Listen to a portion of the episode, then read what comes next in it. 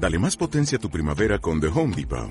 Obtén una potencia similar a la de la gasolina para podar, recortar y soplar con el sistema OnePlus de 18 voltios de Ryobi desde solo 89 dólares. Potencia para podar un tercio de un acre con una carga. Potencia para recortar el césped que dura hasta dos horas. Y fuerza de soplado de 110 millas por hora. Todo con una batería intercambiable. Llévate el sistema inalámbrico OnePlus de 18 voltios de Ryobi. Solo en The Home Depot. Haces más. Logras más. Quiero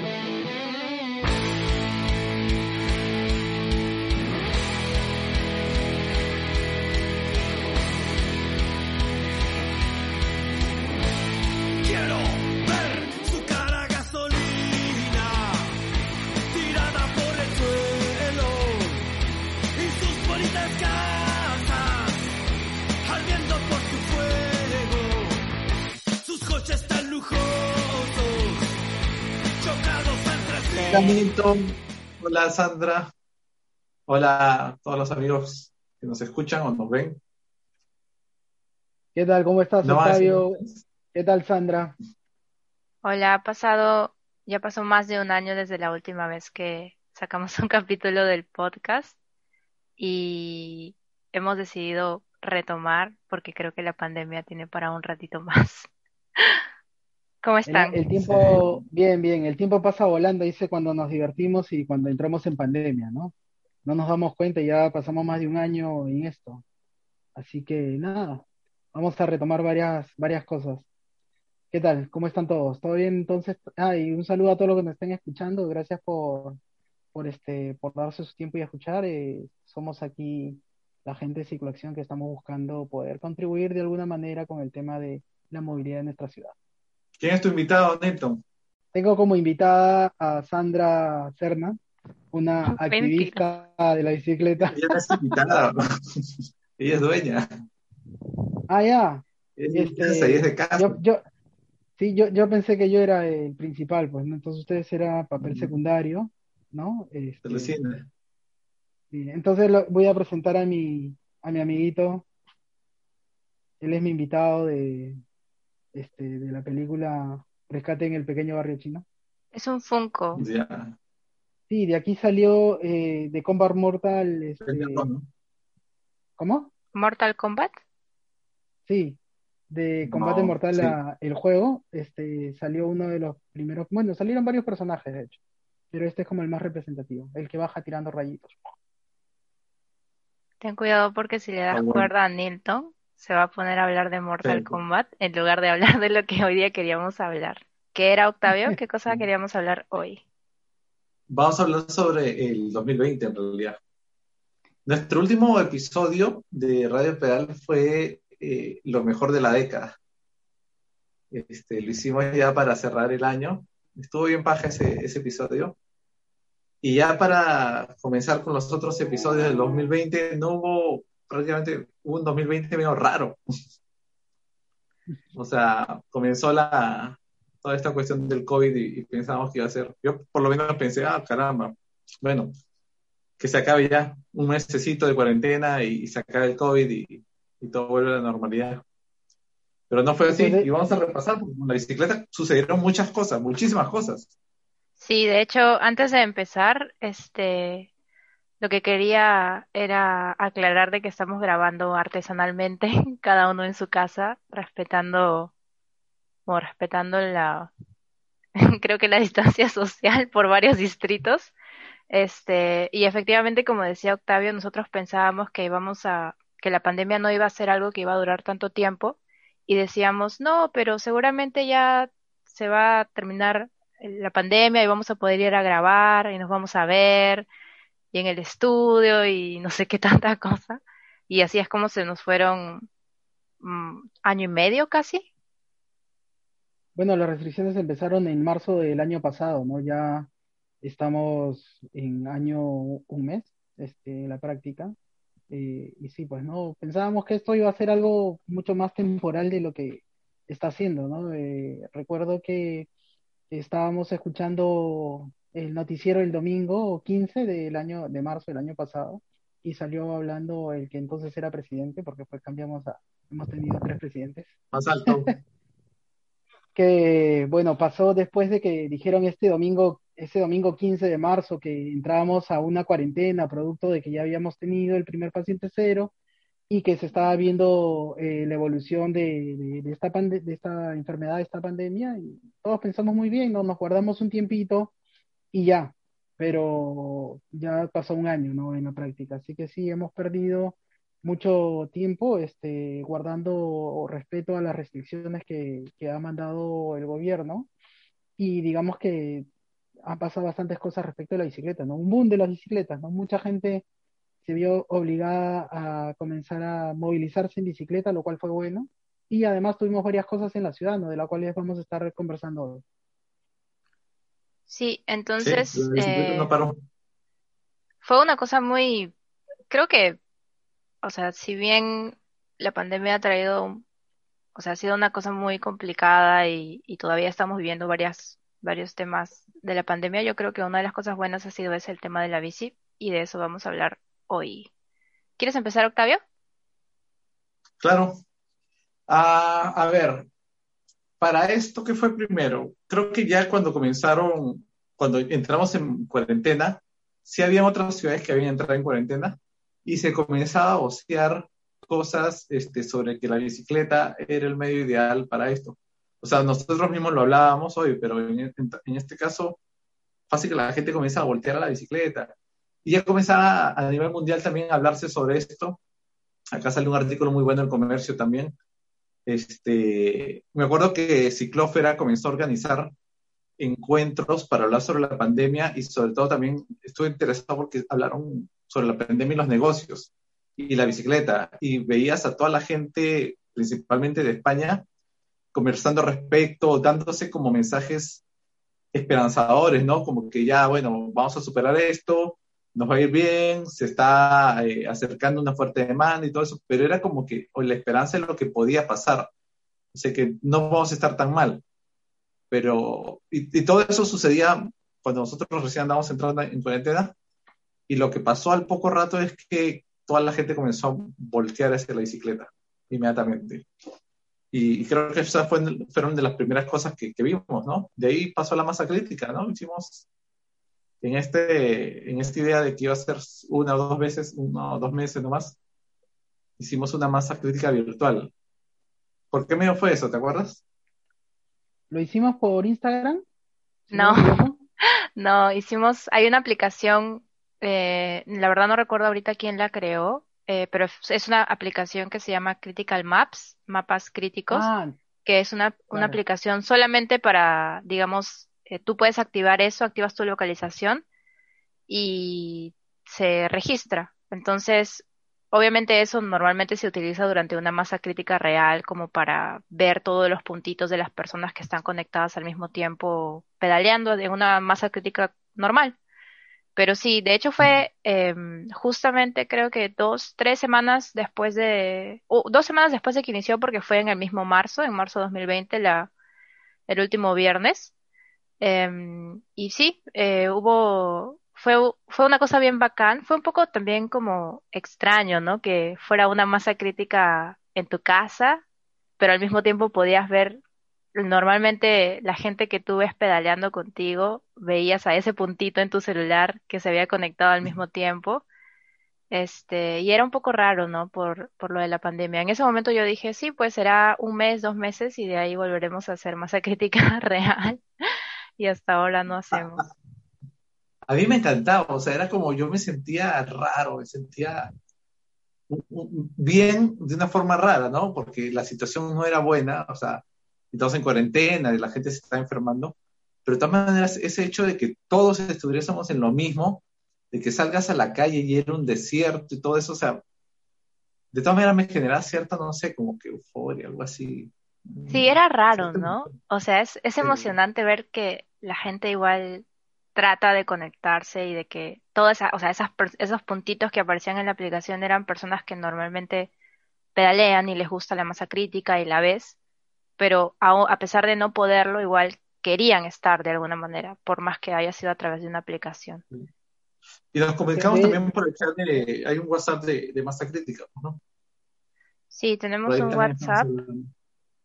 Sí, Sí. de hecho, una, una de las cosas más importantes que se ha visto en la pandemia es como el soporte de las redes sociales o de las plataformas este, dentro de, digamos que de, de- de- de las redes del Internet nos han dado cierto soporte, ¿no? Para poder seguir conectados aunque sea a la distancia, ¿no? Yo había hablado de Instagram porque me confundí respecto de cuando hicimos este aniversario y comenzamos a hacer este, este, este en vivo donde hablamos, sí, estábamos en la masa crítica, comenzamos a hablar respecto de eso. Y recuerdo que estaba entrevistando a, a Rodrigo de Chile y terminé de hablar con él y no sabía cómo sacarlo porque recién estaba utilizando esa aplicación y decía, sí, ya voy a tratar de, mejor, ¿por qué no te sales en vez de que te voten? Le decía, ¿no? Porque no sé cómo sacarte. Este, pero sí, ha sido, ha sido muy importante este soporte que hemos tenido en las redes para poder estar no solamente informados de las cosas que están pasando, sino también para poder estar conectados entre, entre nosotros los ciclistas, ¿no? La bicicleta ha sido, digamos que una de las herramientas que históricamente se acomoda y nos da soporte para poder salir de las crisis o poder soportarlas mejor, ¿no? Y esta vez no fue la excepción, ¿no? Ha habido un boom de, de la bicicleta que ha hecho que se vuelva hasta un artículo de lujo, ¿no? Se puso caro eh, rápidamente. Está Tú caro, debes de saber. parece. Claro, no se va todavía, sigue, sigue, ¿no? Este, eh, Octavio debe, debe saberlo. Yo que siempre por ahí me gusta comprarme una u otra cosa de la bicicleta, comencé a darme cuenta de que sí, pues estaba por vender dos bicicletas que tenía y al final terminé dándoselas a mis hermanos que estaban necesitando para poder transportarse. Este, así que sí, pues ha sido importante estar, digamos que del lado de la bicicleta, eh, sin tener la necesidad muchas personas que han tenido que accederle y encontraron bicicletas caras. Sube tu volumen, Milton, para que te escuchemos mejor. Eh, sí, no, está, está muy caro. Hasta ahorita existe una escasez de bicicletas, repuestos, contenedores. Hay unas personas que tienen, la otra vez Mauricio conversaba con, con el dueño de, de Trump y le decía que había una fábrica que tenía bicicletas listas, pero no tenía cartones. ¡Hala! Y otros que tenían bicicletas y no tenían los timones para armarlas y ya llevarse. Entonces, está bien complicado. Y Chimano ni hablar. Chimano, pucha, es... Tiene una, una lista de espera de más de un año tiene para, De hecho, para Sí. Estábamos viendo, ¿te acuerdas la noticia? Y decía que había sido uno de los, de hecho creo que probablemente el mejor año para Shimano en ventas en toda su historia. Habían ganado muchísimos clientes y muchísimo dinero en, en solamente el año pasado, ¿no? Entonces, sí, es, o sea, igual tenían demanda que tampoco podían cubrir. Sí, pues. A, a muchos negocios les, les Eh, pasó que después, estaban pidiendo, o sea, ya habían hecho incluso, este, digamos que habían hecho contratos ya de importación de cosas y al final no se las podían enviar porque obviamente todo cambió, ¿no? Y todo se corrió. Estaban al final gente trayendo que saldos y cosas vendiendo. Dime, dime. no, que hay gente que perdió la campaña navideña también, porque no llegaba a tiempo su, su marca. Sí. Pero Pero, igual, re- en estas claro. épocas, todos los meses era Navidad. Sí, todo era Navidad, o sea, desde que empezó Sí. eso de la campaña navideña, no empezó en noviembre o en octubre como siempre, sino empezó esta vez que en abril, junio, eh, les duró hasta, hasta ahorita en muchos casos, seguramente. Creo que, creo que acá en Perú, en junio ya, o en mayo, ya estalló la nota. En abril no tanto. Bueno, es que en abril Este- todavía no se podía salir, pero yo creo que sí fue clave. Bueno, es que de todas maneras, o sea, como están las condiciones en, de transporte en, particularmente en Lima, es complicado, ¿no? Que, o sea, al inicio cuando todo el mundo, yo creo que antes incluso había un poco más de temor o cuidado frente al COVID. Entonces, eh, digamos, pensar de que en el micro o en la combi o en el bus hay, o sea, como antes nos movilizábamos, que ahora es como que uno lo ve y dice, ¿cómo era posible que antes la gente andaba tan pegada y respirándose así, como toda junta? Este, sí, pues hizo que mucha gente tuviera que o optara por comprar una bici o desempolvar, probablemente desempolvar la bici que ya tenían en su casa, ¿no? Y Octavio lo dijo en algún momento hace un ratito, eh, este artículo de Juan Pablo en el Comercio donde decía, ¿cuáles son los puntos de contacto que existen dentro de un bus? Y esos puntos de contacto que significan que son todas las partes del bus que uno toca al subir, eh, por ejemplo, al tocar para sentarse, eh, la barra que uno tiene que sostenerse si es que va parado, o simplemente cuando uno sube la barra en la que te apoyas. Y todos esos puntos eran como los puntos de contagio y todas las posibilidades que tenías de, de digamos, eh, propagar el virus tú mismo si es que ya lo tenías o de contagiarte. Entonces esas cosas Mm. sí creo que han propagado, han, bueno, han incentivado más el uso de la bici.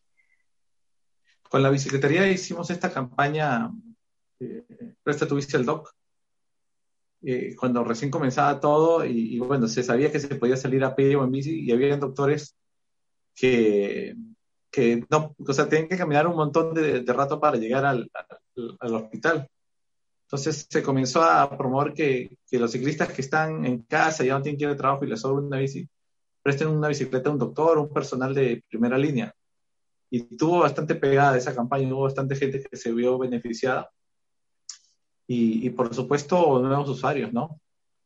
Bueno, En en, en todo principio, esto, re- respecto Sí. de eso es que hubo una, una respuesta lenta del gobierno porque cuando comenzamos a tener todas estas restricciones y se sabía que la gente tenía que movilizarse y digamos que pasamos de tener el 100% de uso del transporte público al 50%, obviamente había un montón de gente que necesitaba migrar a medios, digamos que mucho más individuales sostenibles, ¿no? Y la bicicleta era una de ellas.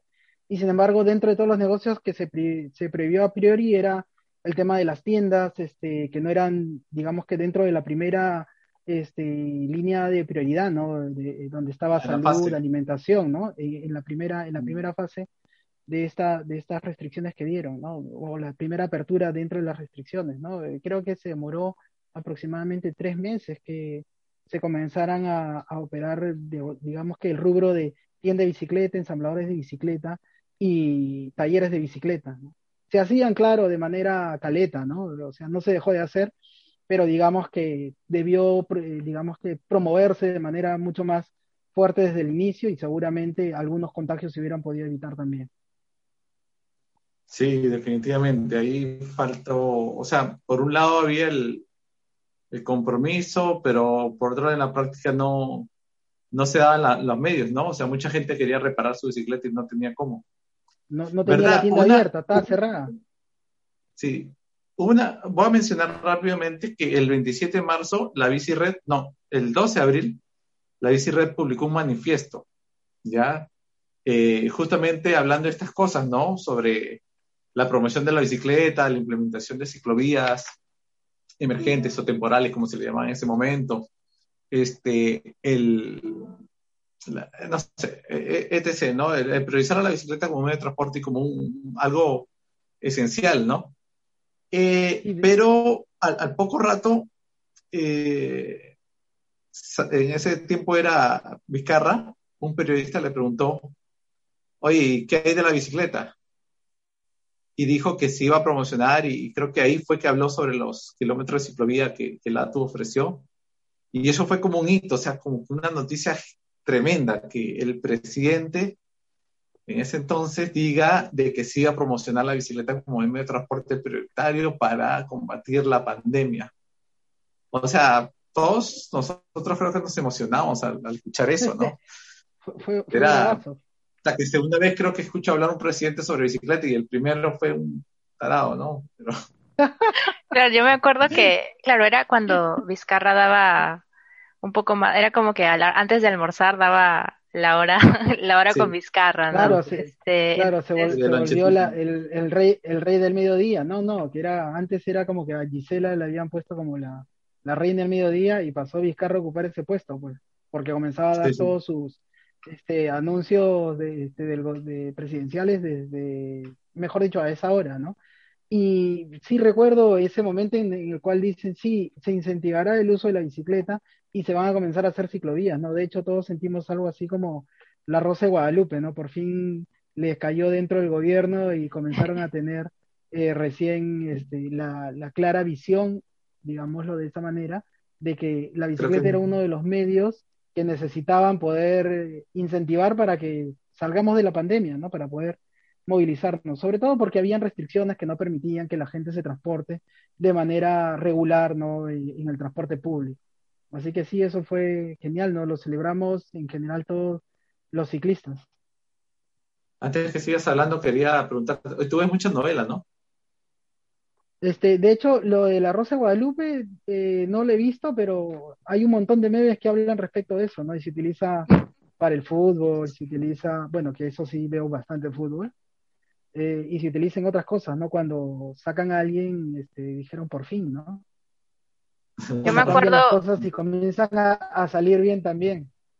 yo me acuerdo esa vez, Dime, regresando al tema, que Claro, estábamos, o sea, ya era como que medio costumbre antes de almorzar, te sientas, ves a escuchas a Vizcarra, ves qué dicen, o lo comentas por WhatsApp, no sé qué. Pero me acuerdo que esa vez fue como un momento, como que todos los grupos de WhatsApp saltaron, todos los grupos de ciclistas, y era como, acaba de decir bicicleta, dijo ciclovías, estamos como que, ¿es de verdad? Entonces fue, fue como, sí, fue algo como un hito, ¿no? En el momento en el, en el que todos nos, nos sorprendemos, ve- dices, ve- veías, veías en redes las fotografías que habían tomado la tele, ¿no?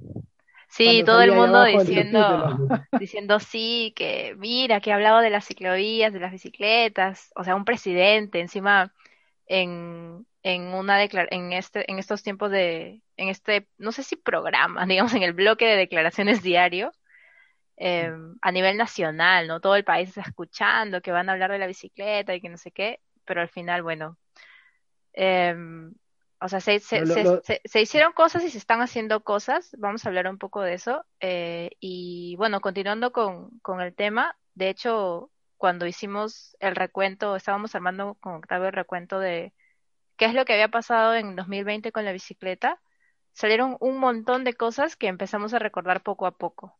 Y de hecho, casi es como que alguna noticia saltó de forma mensual. Es decir, tenemos un recuento por cada mes prácticamente de algo que sucedió con la bicicleta. ¿Qué es lo que seguía, Octavio? Bueno, ahorita estamos más o menos por abril.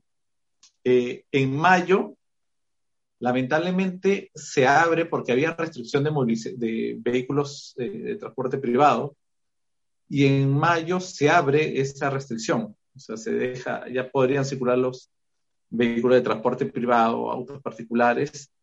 Y lamentablemente, eh, el primer día fallece Oscar Gamboa, ¿no? Un joven de 29 años, eh, murió atropellado en La Molina. Entonces, y por esos días comenzaron a fallecer varias personas, ¿no? Que, si no me equivoco, fueron como cuatro en total, lo cual es bastante en realidad, ¿no? Usted cree, a- algunas personas creen que montarse en una bici al minuto te mueres, lo han dicho hasta congresistas, pero realmente no es así. Y que fallezcan cuatro personas en un mes era, es una cifra gigante, ¿no? Y eso era lamentable, y era como Había- mostrar qué, qué está pasando, ¿no? O sea, quién es el verdadero eh, vehículo peligroso y al cual se le tienen que aplicar más reglas que, que a la bicicleta, ¿no? Había visto yo a partir de esa, de, de ese hecho estadísticas que se habían dado en diversas partes de Latinoamérica, ¿no? Eh, cuando se comenzaron a abrir las restricciones hacia los vehículos.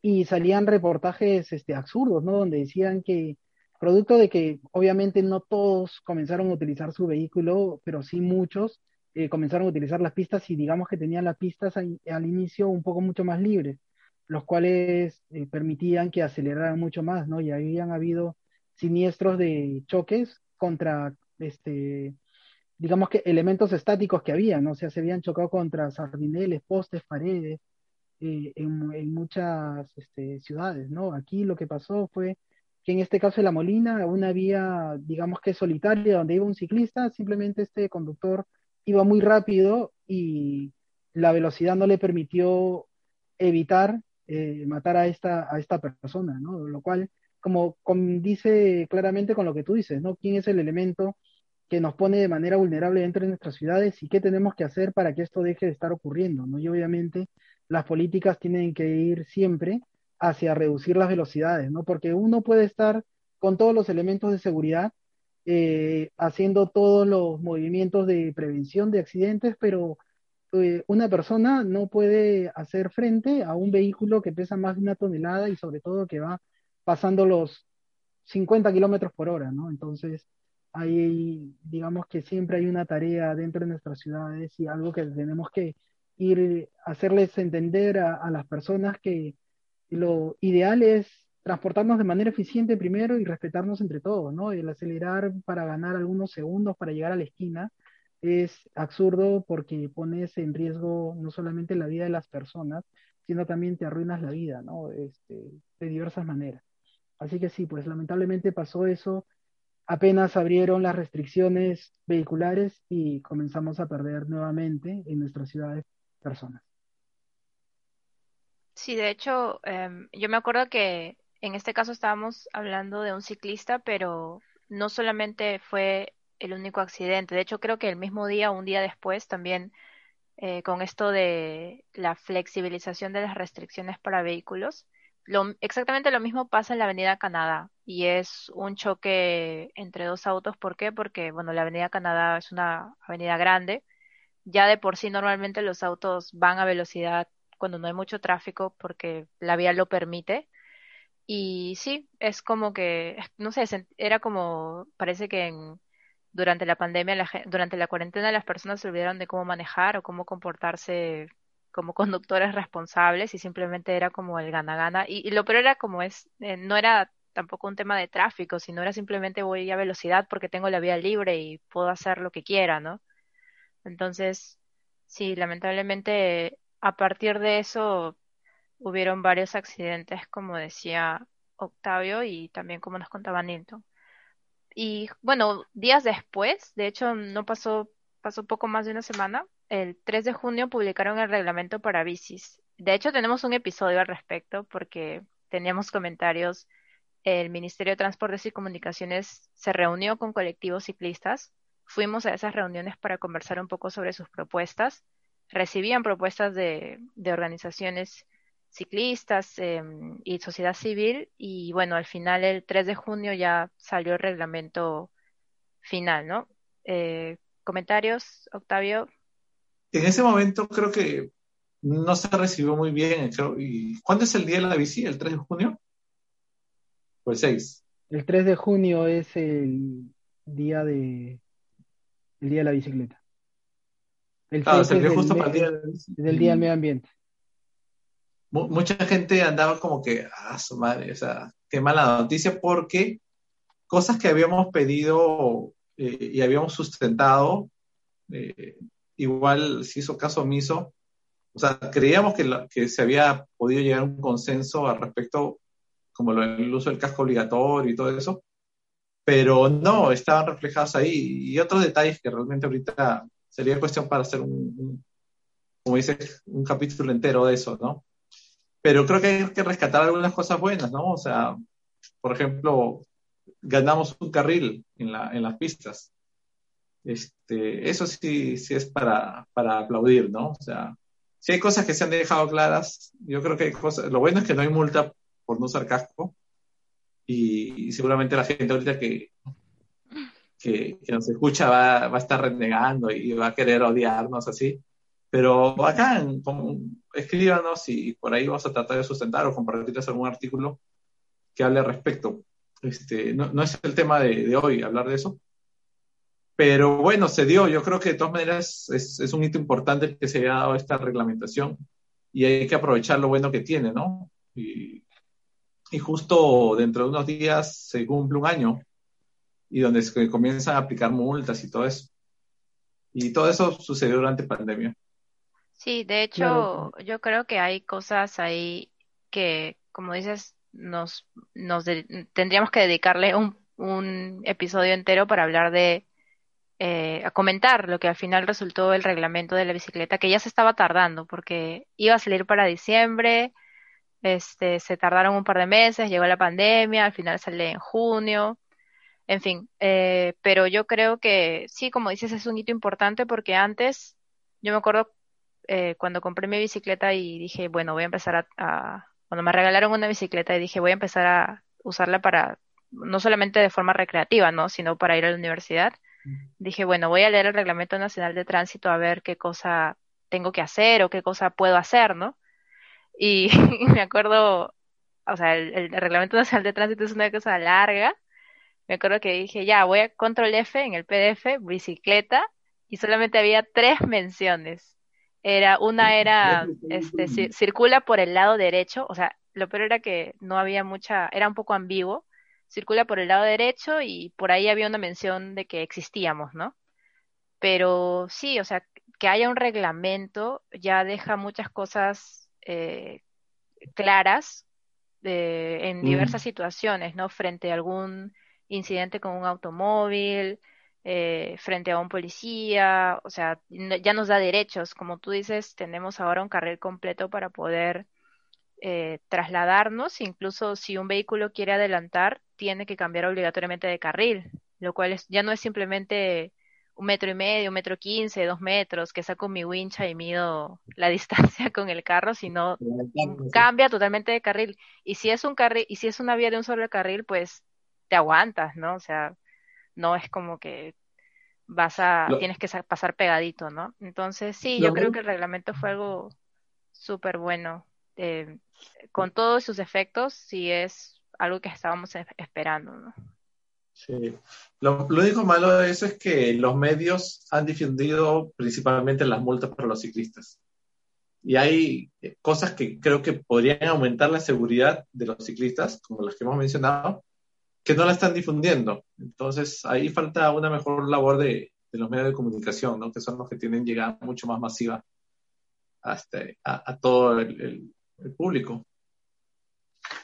Sí, ahora algo, algo que debemos de igual este, recalcar por lo menos es que salió este reglamento, eh, tiene, tenía un año de, digamos que de paraguas de temporalidad educativa, esto se vence el 3 de junio y a partir de eso se entendería que se comienzan a aplicar las multas, ¿no? O se comienza a fiscalizar. Yo dudo todavía cómo van a operar eso, pero en todo caso, para los que nos estén escuchando, deben de saber qué cosas deben de llevar para evitar tener algún tipo de inconveniente, ¿no? El poder tener timbre, luz este, delantera, reflectivos a laterales de la bicicleta, usar el casco y algún elemento reflectante en las noches, ¿no? Eso, digamos que está dentro del reglamento que tiene que cumplir tanto el ciclista como la bicicleta y puedes seguir tu vida feliz, ¿no? Y otra de las cosas que también se había mencionado es en qué momento se podía utilizar la vereda y en qué momentos no, no, no era válido, por ejemplo, o mejor dicho, es válido para personas este, gestantes, cuando estás llevando a niños o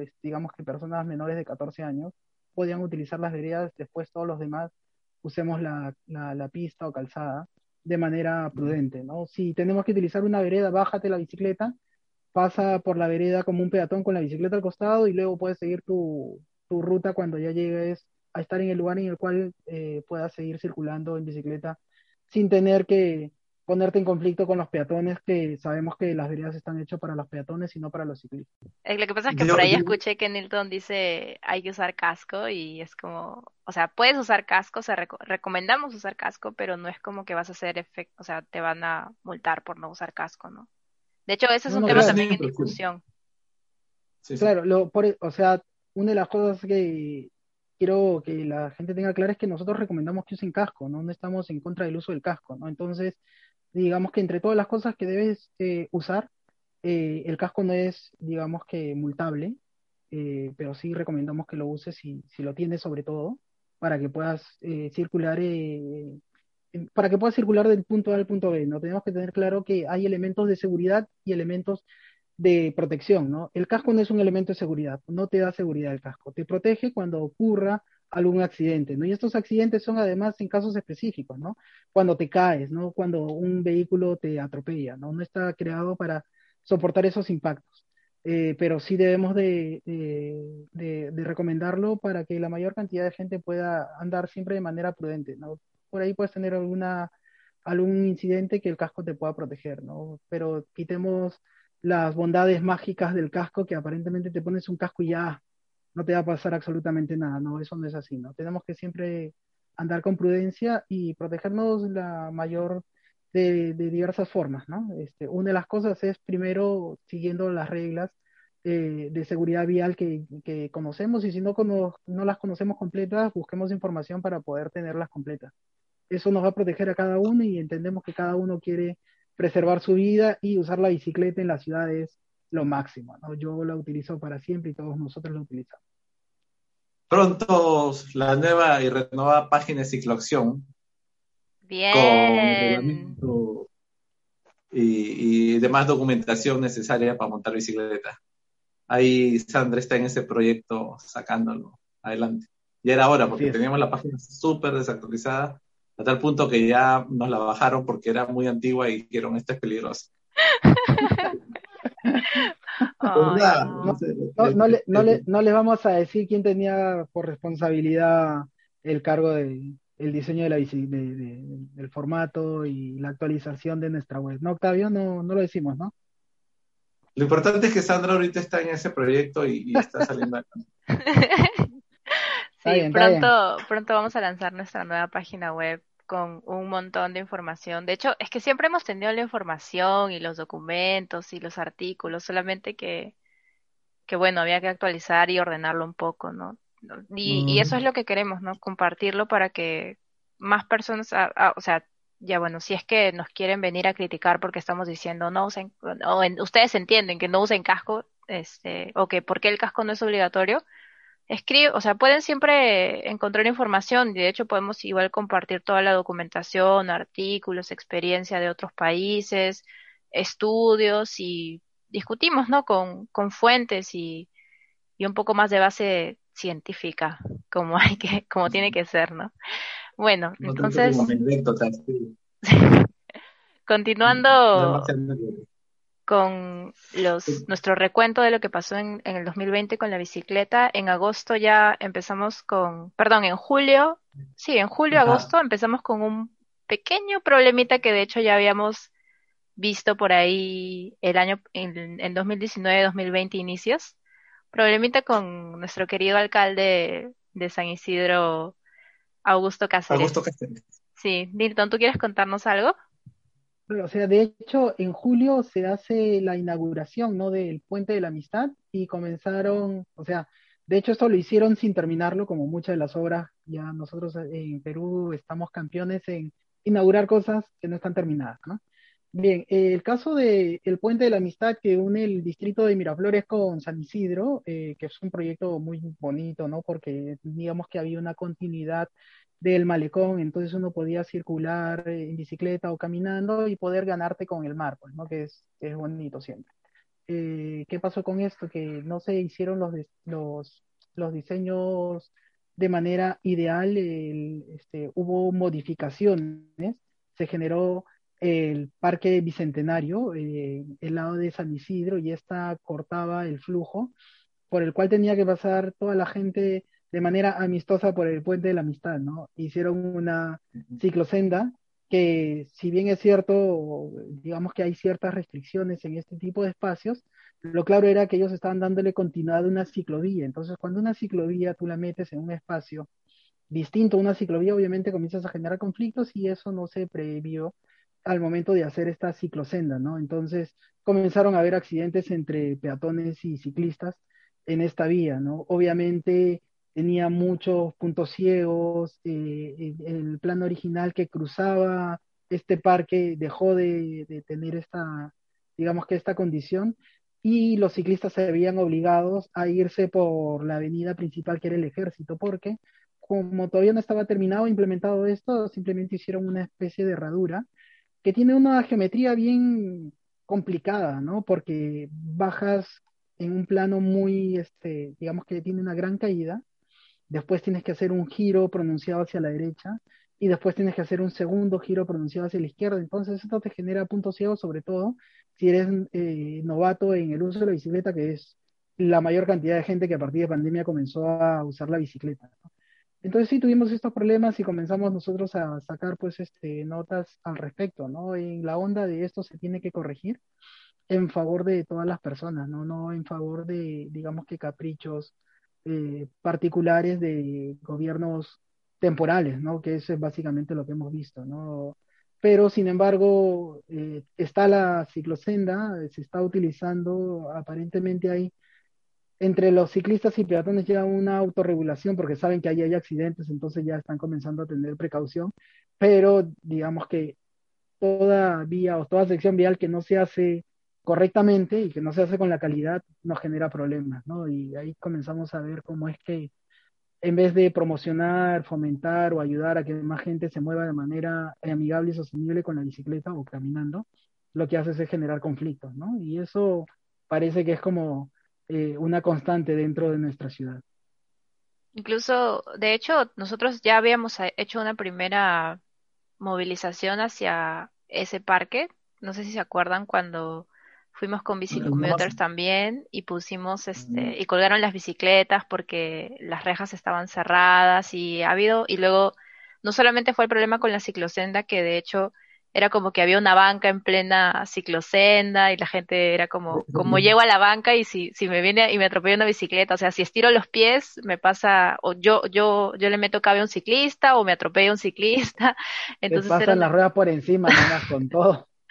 Eh, y no solamente eso, sino que también fue el tema de, o sea, todo ese proyecto me parece que ha generado una serie de problemas por la mala administración que ha hecho el alcalde de San Isidro, ¿no? Porque incluso también Em, tenía este problema con el mercado, el mercado que tiene tantos años y luego hubo una suerte de desalojo, destrucción por ahí como que un poco medio ilícita y ha habido también un problema con los comerciantes que tenían sus puestos, entonces digamos que no es un alcalde de, que sea muy querido por, por nosotros. no es un alcalde que sí, que no ha hecho cosas muy de la manera correcta, ¿no? Em, ¿qué, seguimos? Es, eso sobre todo porque la gestión justo anterior era súper ciclista, ¿no? Entonces hubo como un cambio súper duro. Ahora, hay algo que sí me gustaría mencionar respecto a San Isidro, que hicieron la ciclovía en la avenida Juan de Arona, que está, este, o sea, cumple con anchos importantes, una vía sumamente importante. Y lo bueno de eso es que casualmente le quitó espacio a los vehículos privados, algo que a muchos ciclistas le, o a la gente que estamos metidos en tema de movilidad nos molestaba un montón es porque, digamos que como es un lugar muy importante eh, dentro de, la economía peruana, porque tienen el centro empresarial y el centro eh, financiero ahí, hay mucho vehículo privado. Entonces, por Juan de Arona tenían ellos policías que hacían que pasen los vehículos, pasen, pasen, y bloqueaban la vía por donde pasaba mucho más transporte público, ¿no? Donde pasa, por ejemplo, el corredor morado eh, y otras líneas ahora, bueno, les quitaron un carril de los tres que tenían, ¿no? Y eso de alguna forma habla de que ganamos un poquito de espacio en San Isidro que parecía que no se podía ganar en esta gestión, ¿no? Así que eso sí, eh, este, quería mencionarlo, ¿no? Porque... Es esta buena, yo lo he usado veces. sí, yo también. Me, siento chévere con eso.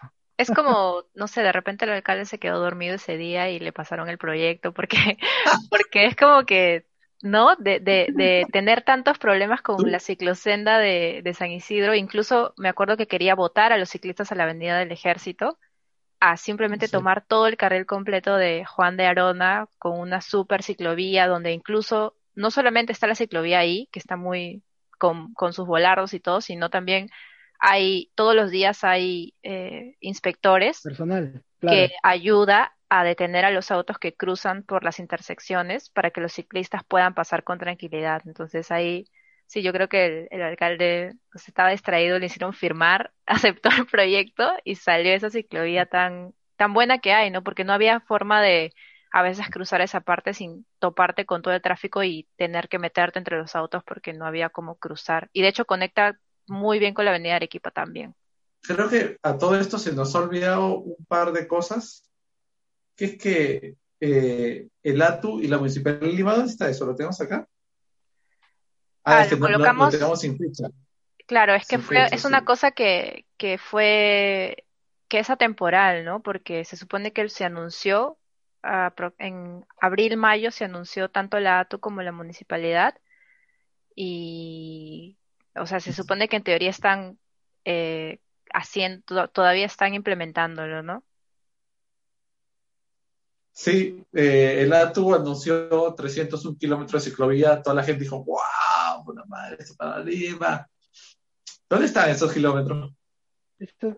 Ah, ya, yo pensé que me decían, ¿dónde está eso? No, lo tenemos al final de la ficha todavía. Lo que pasa es que... Claro, respecto de eso, nosotros, o sea, había cierto escepticismo, ¿no? Sobre todo de la Municipalidad de Lima, ¿no? Del ATU no tanto porque digamos que era nueva, ¿no? Porque ya en los gobiernos anteriores siempre entraban con 200 kilómetros de ciclovía, ¿no? Y nos habían vendido eso en el tiempo de Villarán, después en el tiempo de, Castañeda, y, y escucharlo nuevamente con, con Muñoz, este, era como, ah, pucha, es la, la misma Ah. canción, ¿no? Al final, Sí, al final, ¿no? Al final era lo, lo mismo que todo, ¿no? Entonces cuando lo escuchamos de Latu sí dijimos, ah, no, esto sí, esto sí de- de- va para serio, ¿no? Esto sí va para serio. Eh, lamentablemente no, no, no han habido muchos entrenamientos porque ha habido pues una pelea entre estas dos este, entidades, ¿no? Por el tema de la asum- eh, asumir funciones, ¿no? De hecho, la ATU no tiene dentro de su reglamento implementar ciclovías, porque eso está dentro de las capacidades que tienen los gobiernos locales, ¿no? Y en este caso también el gobierno metropolitano, ¿no? Entonces, digamos que entre esa pugna perdimos los ciclistas, ¿no? Porque eh, fue como que no las hago, no te dejo hacer y así eh, podemos entender por qué es que no se cristalizaron, ¿no? Ahora, la ATU no solamente es para Lima, sino también para el Callao. Y si bien se han visto algunas ciclovías que se han comenzado a hacer, finalmente no nos quedamos, o sea, no cierran las, las cantidades de kilómetros con las cuales esperábamos poder tener, ¿no? en, en ese tiempo. Ahora, han habido ciclovías que se han, sí se han implementado, que muchas de estas no cuentan con, con las características de una ciclovía de calidad y las hemos criticado, ¿no? Una de las primeras fue la de, la de Tacna Garcilaso, Avenida Arequipa, que obviamente si tú ves el diseño, el manual de diseño ciclovial de la Municipalidad de Lima, o sea que ellos mismos sacaron, que lo hizo la GIZ, lo hizo muy bien la GIZ, porque me, encanta ese manual, ellos no lo respetaron, ¿no? Entonces cuando hablan de ciclovía, en principio en ninguna parte del manual hablan de ciclovías bidireccionales en, en la vermas centrales, ¿no? Como las que ha puesto la MONI de Lima. Y las medidas de una ciclovía bidireccional es de 2 metros 80, ¿no? Este, y es, de ancho efectivo. Después de eso está los elementos de seguridad de segregación, ¿no? Que son las topillantas, volardos, eh, pintura, todo eso de ahí es después de esta medida, ¿no? Y no, no se cumplió esto, ¿no? Hemos visto que en algunos lugares habían 2 metros 40 casi en promedio, y cuando se les dice por qué no cumplieron, ellos dicen, no, sí, sí cumplimos, y le digo, no, no cumpliste. Y dicen, sí, porque eh, seguimos los manuales, ¿no? Y se basan no solamente en su manual, sino en una caduca para mí, que es la C30 del Ministerio de Vivienda, que se hizo hace muchos años, y obviamente, como nuestras ciudades eh, son dinámicas y se implementan y van cambiando, todo debe adecuarse a lo mismo, ¿no? Y además, en tema de pandemia, donde se están generando, digamos que conflictos en las horas pico ahora, ¿no? Vemos justo esas días donde en el momento en que la gente tiene que ir a trabajar o regresar de trabajar, se genera mucha aglomeración y no se pueden dar adelantos de manera segura, ¿no? Y eso, cada, eso es casualmente porque las ciclovías no se hicieron con los anchos adecuados que prevean ese tipo de, de casos, ¿no? Por favor, intervenga, Yo creo que un. Sí, hay que cortar a. Nilton porque tú sabes que ya todos conocemos aquí a Nilton. Si uno le da cuerda, Nilton se convierte en, se- se- esto deja de convertirse en un podcast y se convierte en un monólogo, un la hora con Nilton. monólogo. Entonces hay que Sí, tener sí. cuidado con él. Si, si saben cómo soy, ¿para qué me Sí, invitan? Pareciera que Sí, no sí, tomara perdón. encima. Sí, es como, wow. Perdón, perdón, perdón. Pero bueno, este, yo creo que si eso se hacía hace 10 años, íbamos a estar encantados, posiblemente, o sea, o quizás hace 15, ¿no? Pero en esta época que se hicieron, ha- habiendo tanto conocimiento técnico, eh, teniendo esta expectativa de demanda tan grande y todo eso, y sobre todo que se hacían justamente para evitar y, y mantener una distancia social, entonces, hacer una ciclovía tan angosta era algo que, que recibía muchas críticas de nosotros y muchas personas más. De hecho, que en esas épocas que criticábamos, comenzamos a recibir bastante troll y gente que nos devolvía la crítica, ¿no? Aunque yo veía varios de esos y, y si no veía, ay, ¿quién es él? Y lo veías en fotos con Jenny, así, eran sus patas. Gente que habla con ella.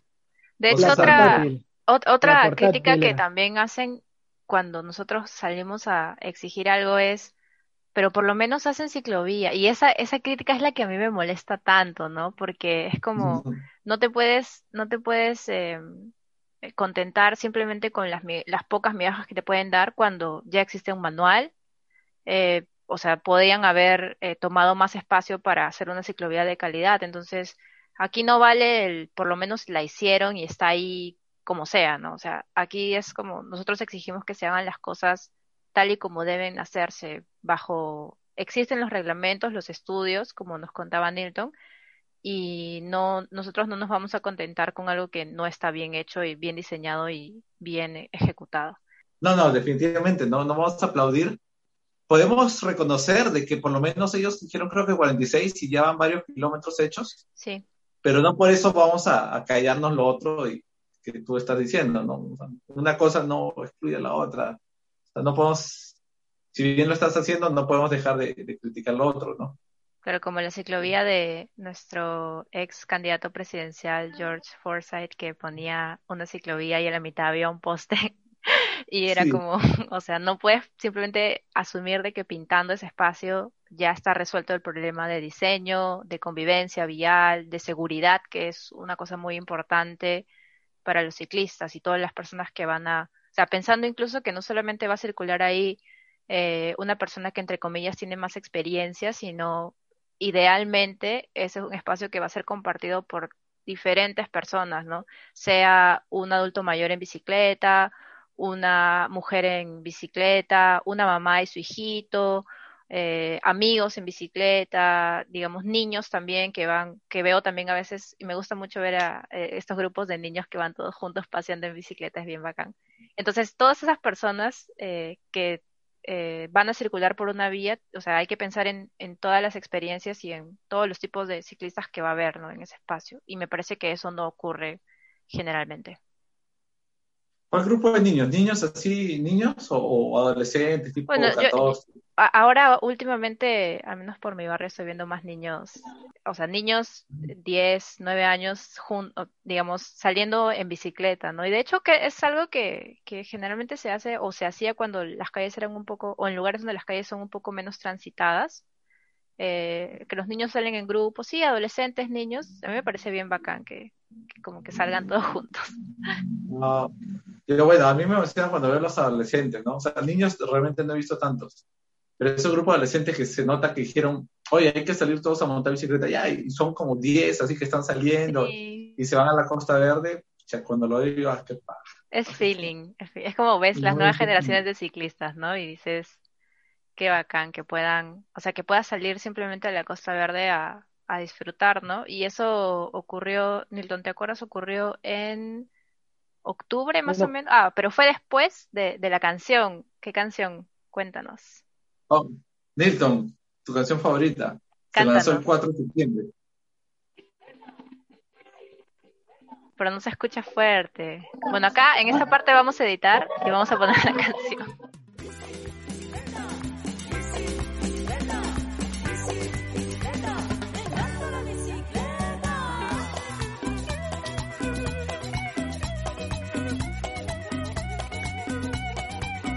Bueno, el 4 de septiembre de manera oficial, eh, nuestros amigos de los Mirlos, que hicieron una canción a propósito del Foro Mundial de la Bicicleta que hicimos en el 2018, hicieron el lanzamiento de la canción La Bici Bici Bicicleta, ¿no? Que, bueno, esta, esta historia la podría contar mejor José porque él fue el que hizo las coordinaciones para, para el foro, pero para poder hacer, digamos que mi, mi intervención cortita, como siempre. Ellos hicieron esta, ca- esta canción a propósito del Foro Mundial de la Bicicleta, ¿no? Y sacaron una linda canción de- donde habla, digamos que de las bondades de la bicicleta y sobre la experiencia de manejar en ella, ¿no? Y bueno, allí traté de que escucharan un poquito, si no ya lo editaremos para que lo escuchen ustedes mejor y pondremos el link también para que los escuchen porque con la mejor onda del mundo, los Mirlos que tienen una muy, un repertorio muy lindo, nos sacaron la canción de la bicicleta, ¿no? Y la disfrutamos siempre y si quieren pueden entrar a el Facebook de el Foro Mundial de la Bicicleta eh, del 2018, el 7, y ahí van a poder ver la inauguración donde la tocan en vivo. Paja, buena onda esos patas. De ahí, el 18 de octubre, vino otra vez restricción vehicular, los domingos. Nadie podía salir los domingos en auto particular, pero sí se permitían bicicletas y salir a pie. Eso provocó de que no sé, creo que no fue en el primer domingo, sino en el segundo domingo de esta restricción vehicular, la Costa Verde se llenara así de, de- de- de gente. Yo bajé a la Costa Verde y era como que, "Guau, ah, nos encontramos contigo, Nilton. Fuimos. Claro, claro, dimos la, dimos la vuelta ahí por la Costa Verde y yo te decía, ¿no? Que sentía cierta analogía con la cinta costera en la ciudad de Panamá, ¿no? Que tiene más o menos como las mismas características, ¿no? Una vía rápida al costado del mar, ¿no? Y era espectacular, pues, ¿no? Ver a tanta gente y no solamente, digamos que eh, jóvenes, ¿no? También veíamos niños, eh, familias completas que estaban ahí dando la vuelta, ¿no? Y habíamos gente que obviamente tenía problemas con sus bicicletas porque se alucinaban, eh, vamos a la Costa Verde y no se alucinaron ni el bajadón ni el subidón, que es estar en esa ciclovía. ¿no? Entonces, había gente que estaba empujando a los otros, había pues parejitas que habían ido y estaban ellos como que bien feeling y uno empujando al otro para poder hacer que, que trepe las subiditas, ¿no? Porque no es plana la Costa Verde. Cuando te andaba esperando había una chica que decía, ayuda, ayuda, ayuda, y la fueron a, a agarrar porque, Porque estaba en la iba, no tenía, no tenía frenos, no sabía, ¿No tenía frenos? no tenía no frenos, y andaba frenar, así, qué "Ayuda, sería". ayuda, ayuda, y un pata la fue a agarrar. Sí, Sí. sí, ¿Sabes qué me encantó? había Que yo mientras que le esperaba a Newton, porque quedamos a encontrarnos abajo, o sea, cómo disfruté pararme ahí y ver el montón de gente, o sea, veías, eh, digamos, eh, el papá que, que supuestamente andaba un poquito más entrenado y subiendo y le decía, ¿no? A sus hijos, jaja, chicos, tienen que subir, dale, dale, si está fácil. Y, y veías a la familia entera o al pata así empujándola, a, a los otros con el gaseosón, ¿no? Para, para, para hidratarse, para hidratarse. hidratarse. Claro, claro, bien O sea, sano, ¿no? Bien era sano. mágico, de verdad, era, ese primer día fue increíble, era maravilloso. Y hasta ahorita sigue, o sea, bueno, hoy estamos, ¿qué fecha? No sé, estamos primero de, mayo, ¿no? estamos, 2 de mayo. Porque hay restricciones, pero ya lo que ha habido es que así se hayan abierto las restricciones los domingos, la gente sigue tomando la Costa Verde y baja muy pocos autos. O sea, a mí lo Sí, que me sí, gustó hecho, fue que linda, era, linda. sí, lo que me gustó fue que es una, que fue una iniciativa, o sea, fue algo que se dio.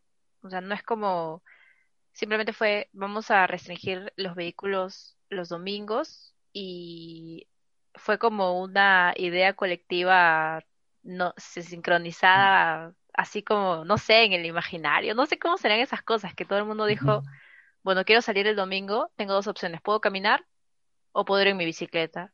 Y la gente pensó Costa Verde.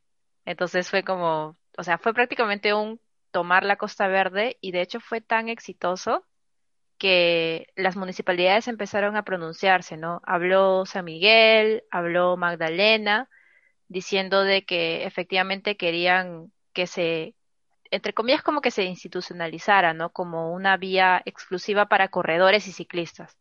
Y así fue como, como empezaron a impulsar eh, estos domingos en donde no había vehículos en la Costa Verde, ¿no? Vamos a abrir la Costa Verde para ciclistas y deportistas, ¿no? Y fue una cosa bien bacán hasta que, bueno, ya era finales de octubre, llegamos a noviembre y noviembre del año pasado fue una época bien complicada.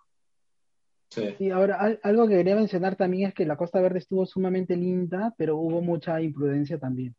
Se generaban bastantes accidentes casualmente en estas bajadas, pero por grupos que podían evitarlo, por ejemplo, ¿no? Ponían rampas en una de las bajadas y agarraban varios de los carriles, este, digamos que ciclistas y skater, para poder hacer este, sus saltos y piruetas, ¿no? Entonces venía una persona que definitivamente no tenía la mejor capacidad del mundo para poder controlar la bicicleta, pero que si no hubiera ningún obstáculo, podría superar esa bajada sin ningún problema. Sin embargo, estaban estas personas que iban en sentido y contrasentido, sentido y contrasentido y generaban diversos accidentes, ¿no? Hubieron varios casos de este tipo, por lo cual muchas municipalidades también se pronunciaron, ¿no? Para poder poner restricciones, ¿no? Lo cual era, digamos que el contrasentido de lo que la mayoría de gente querían hacer, ¿no? Es con esta lógica de que justos pagamos por pecadores, producto que esta gente que no entendía que tenía que ser, digamos que amigla- amigable con, con- la vía y permitir que todas las personas puedan utilizarlo,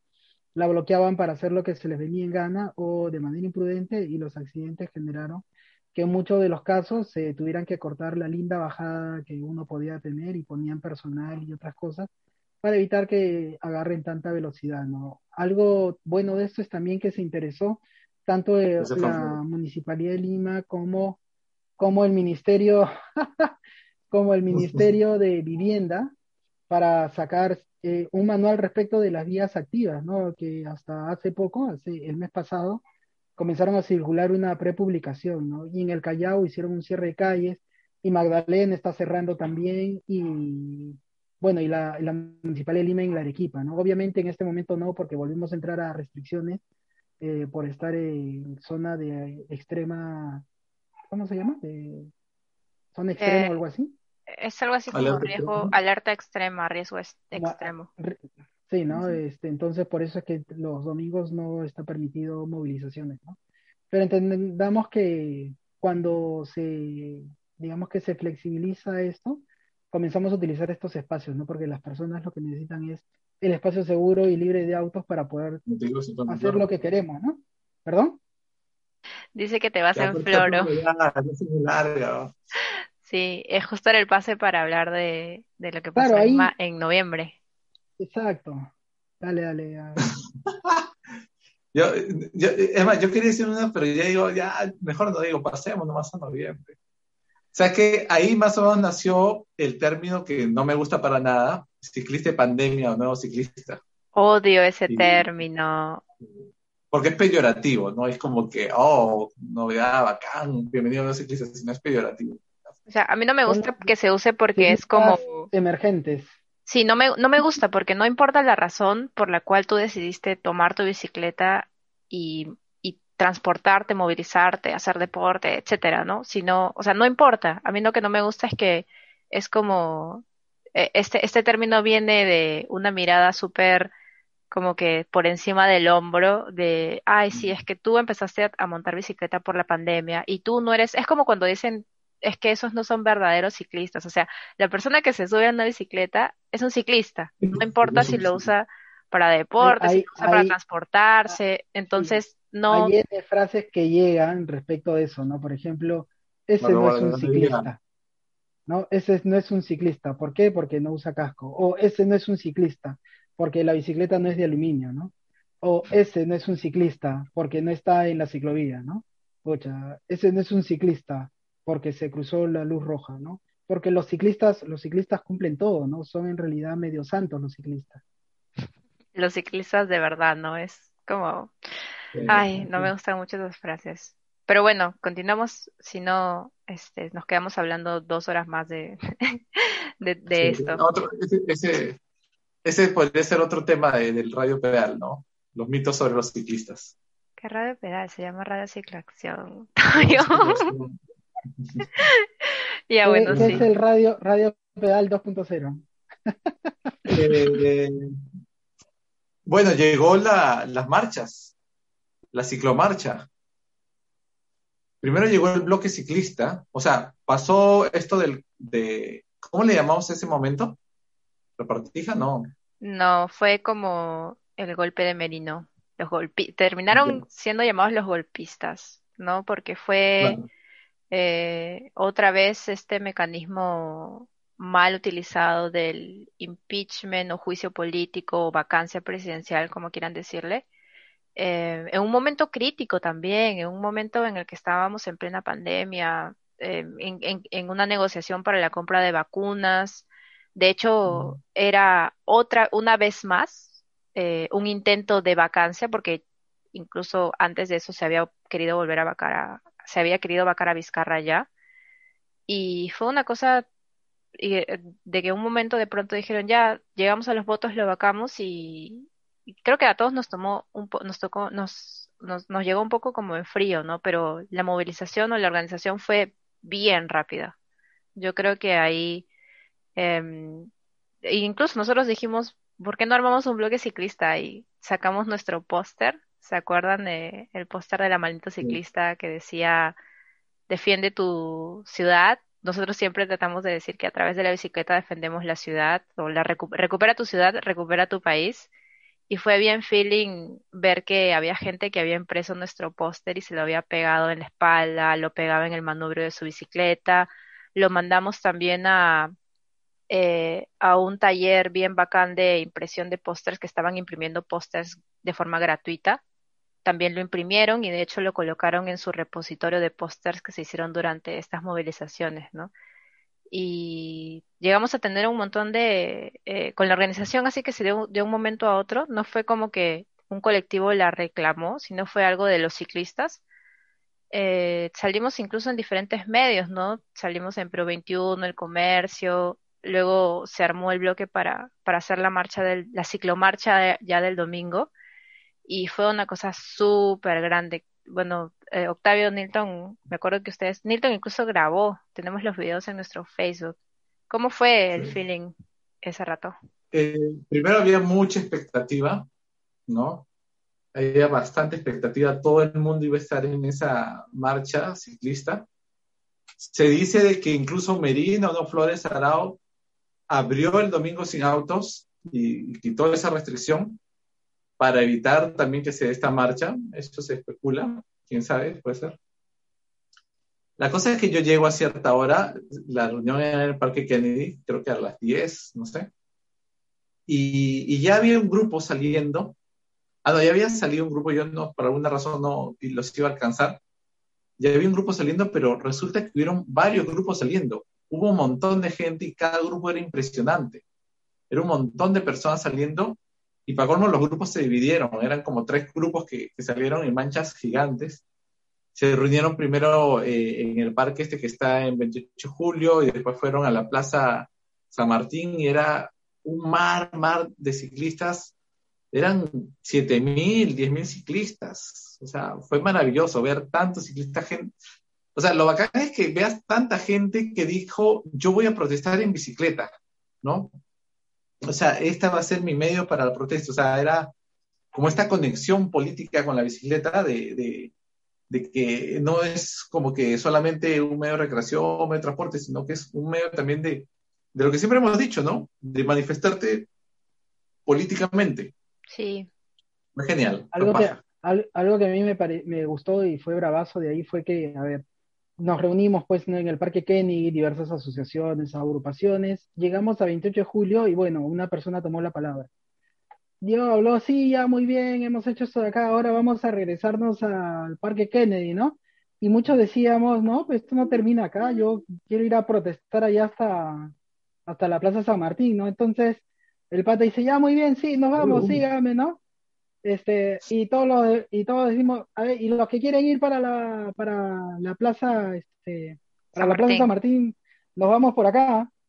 Y bueno, de hecho, de todo el grupo, el 80% se fue a la plaza San Martín, pues, ¿no? Y los que se fueron con el otro grupo, entiendo yo, es que eran personas que habían venido con sus patas y si sus patas se estaban quitando ellos también, ¿no? De, este, eh, la mayor cantidad de gente de manera espontánea, en diversos grupos, como bien está diciendo Octavio, nos fuimos hasta la Plaza San Martín, ¿no? Y fue bravazo eh, el escuchar que cuando estábamos llegando y estábamos haciendo todo este circuito, renunció Merino, pues, ¿no?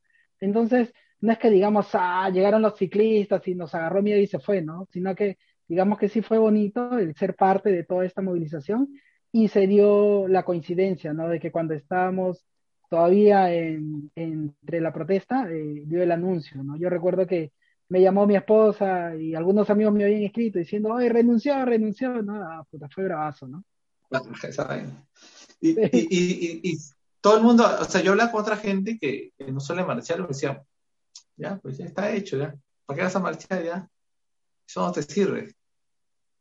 Claro, yo tenía, tenía un pata que decía, hagan lo que hagan, nadie lo va a mover a Verino. Apuesto 100 lucas, decía, ¿no?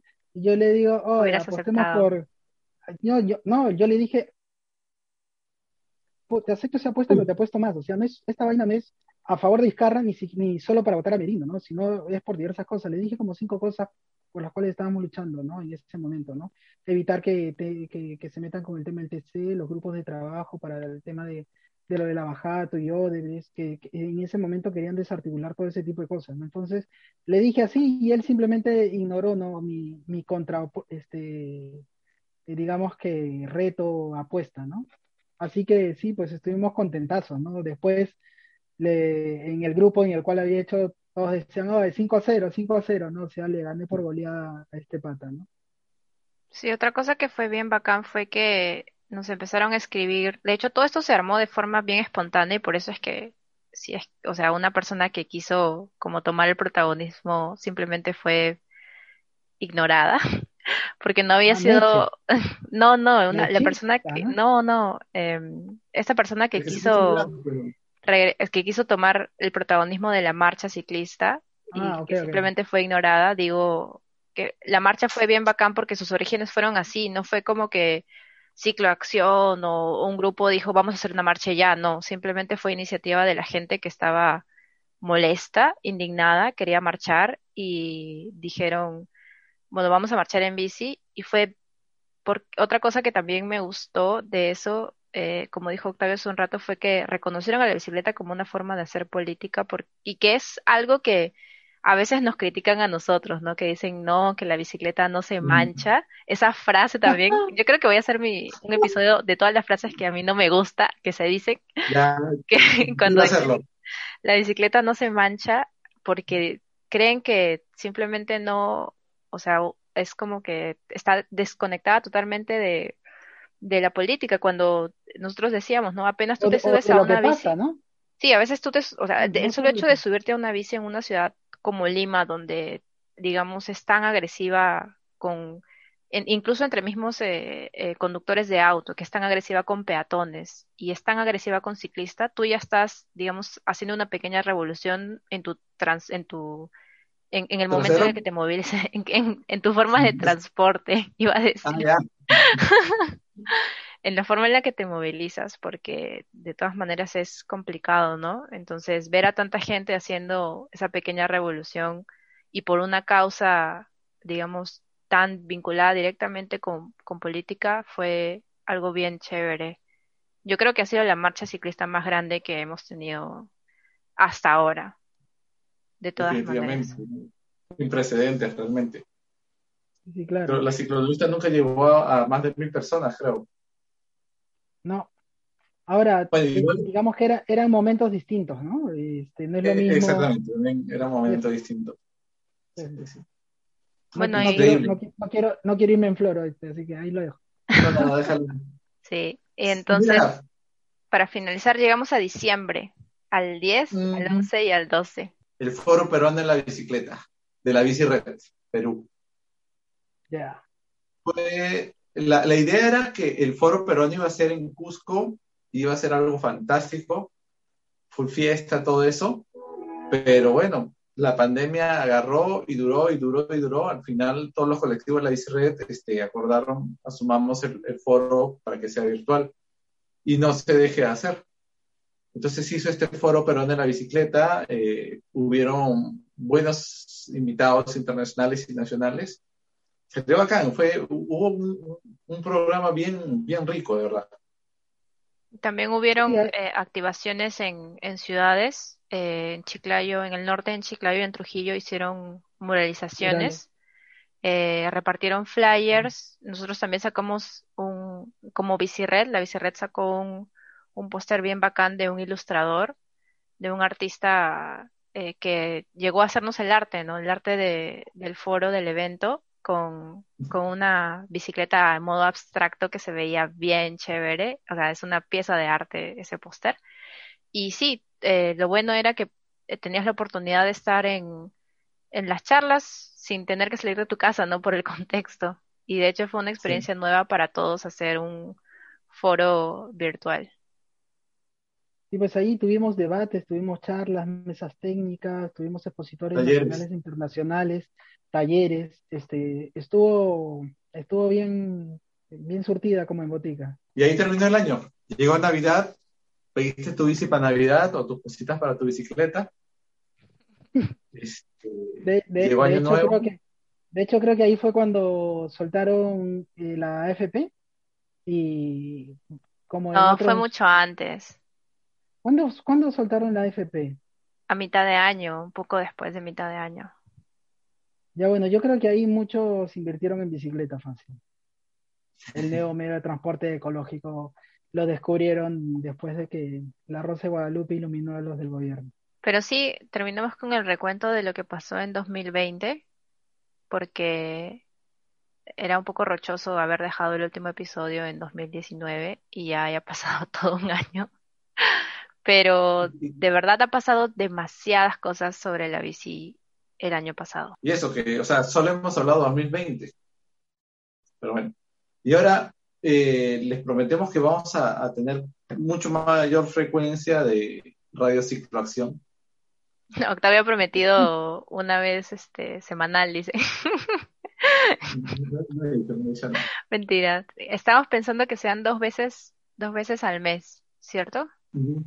Sí. Idealmente. Igual, eh, eh, disculpen por el audio si es que en algún momento suena un poco eh, cortado. Estamos grabando, como ya dije, artesanalmente porque, bueno, originalmente grabábamos en un estudio eh, que de hecho también nos, nos, auspiciaban con la sala y, y los equipos de grabación, pero por el tema de la pandemia hemos decidido no juntarnos. De hecho, también por eso es que no hemos hecho masas críticas en todo este tiempo, porque sabemos de que muchas personas están movilizándose en bici y hay grupos de, sobre todo de deporte, que organizan a veces salidas eh, para, sí, para hacer deporte, para, para hacer un viaje pequeño fuera, eh, de repente para subir a trepar un cerro, pero nosotros hemos decidido no hacer eh, masas críticas por el momento por el tema de que hay que cuidarnos entre todos, ¿no? Y a pesar de que la bicicleta mantenga de cierta forma la distancia social, no, es mejor no arriesgarse, sobre todo ahora viendo que los contagios y,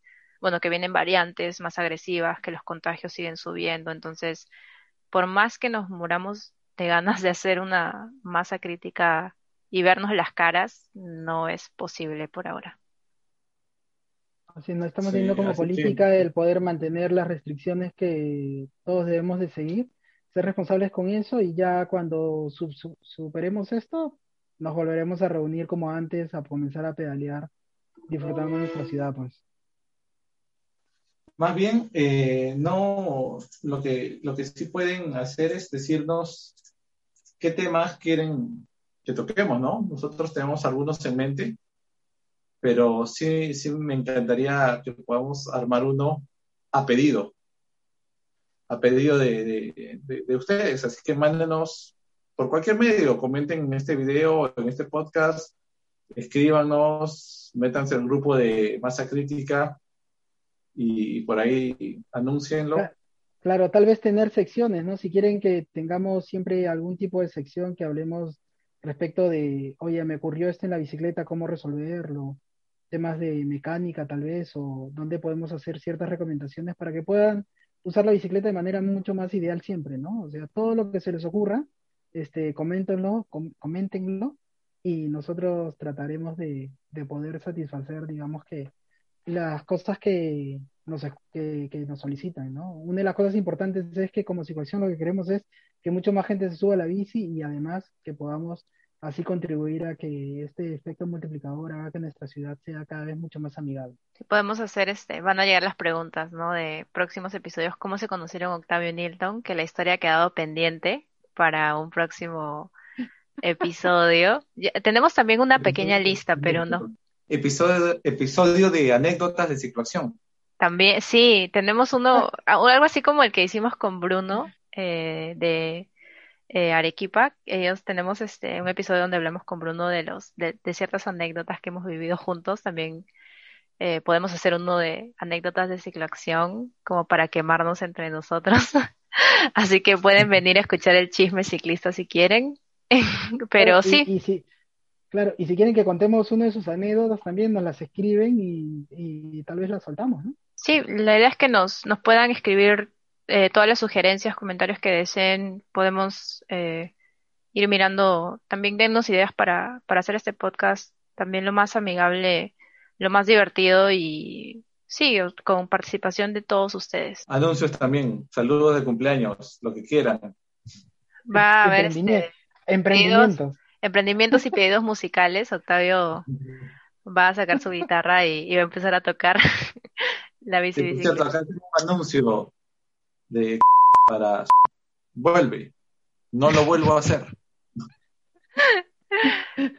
Así que sí, la idea es que este podcast les sirva tanto para informarse como para divertirse un rato de todas las cosas que están pasando y se puedan enterar un poco más de lo que ocurre en el mundo, en la fauna, con la fauna ciclista. Listo, pues. Oye, qué gusto poder volver a haber hecho un podcast. Sí, entonces nos Sí. despedimos por hoy y los esperamos para un próximo episodio. Antes de terminar, Octavio quería decir algo y lo acabo de cortar. No, Dijo, sí, simplemente sí, que me, me encantó Ah, hacer esto de nuevo. Sí, entonces lo vamos a hacer más seguido, así que espérennos próximamente. y claro, este no es Radio Pedal, Octavio, no te confundas otra vez, este es Radio Cicloacción. Gracias. Chao, chao. Chao, nos vemos. Chao, cuídense.